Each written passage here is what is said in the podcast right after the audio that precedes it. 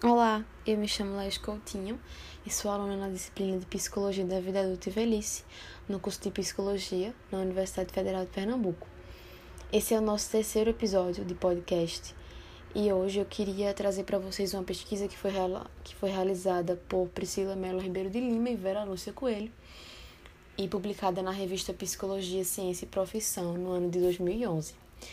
Eu quero trazer essa pesquisa com o intuito de gerar uma reflexão sobre o processo de envelhecimento, para que a gente possa pensar nos fatores que influenciam esse processo, porque eles vão trazer consequências muito sérias para o produto.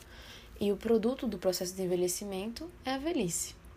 Mas antes de explicar do que se trata e como funcionou a pesquisa, eu acho que é importante conceituar alguns pontos da teoria de Baltes e da teoria de Erickson sobre o desenvolvimento, porque vai facilitar a compreensão dos resultados da pesquisa. Sobre Baltes, eu queria falar um pouco da teoria SOC. Essa sigla significa seleção, otimização e compensação. A seleção diz respeito a adequar as metas aos recursos disponíveis, ou seja, ajustar as expectativas à realidade. Fazer aquilo que eu posso fazer, né? A otimização é manter habilidades presentes e aprimorar habilidades que estão em queda, como por exemplo realizar treinos cognitivos e atléticos ou tentar habilidades artísticas. A compensação é o que a palavra diz, é compensar habilidades que estão em queda, ou seja, é usar aparelhos auditivos quando você está perdendo a audição. Um exemplo, né? É válido dizer que essas estratégias não foram pensadas para serem utilizadas somente na velhice, mas sim ao longo de todo o desenvolvimento. Sobre Erickson, é importante dizer que ele dividiu o desenvolvimento em crises, ou seja, cada etapa da vida você passa por uma crise específica e aprende uma virtude. A gente viu em aula que ele recebeu algumas críticas porque a normatividade de cada estágio que ele propôs é muito forte. Mas ainda assim, a sua teoria é relevante para se pensar questões existenciais do desenvolvimento, ainda mais do desenvolvimento do ego em cada indivíduo. Eu não vou me prolongar muito explicando cada etapa que foi proposta por Erickson, mas eu vou trazer as mais relevantes para essa reflexão, que são a oitava e a nona. A oitava diz respeito à crise de integridade versus desespero, e a virtude que se aprende é da sabedoria. Já na nona, você tem o ressurgimento de todas as crises anteriores e vai possibilitar a abertura da gerotranscendência. Essa última crise foi proposta pela esposa de Erickson depois que ele faleceu. Agora falando sobre a pesquisa.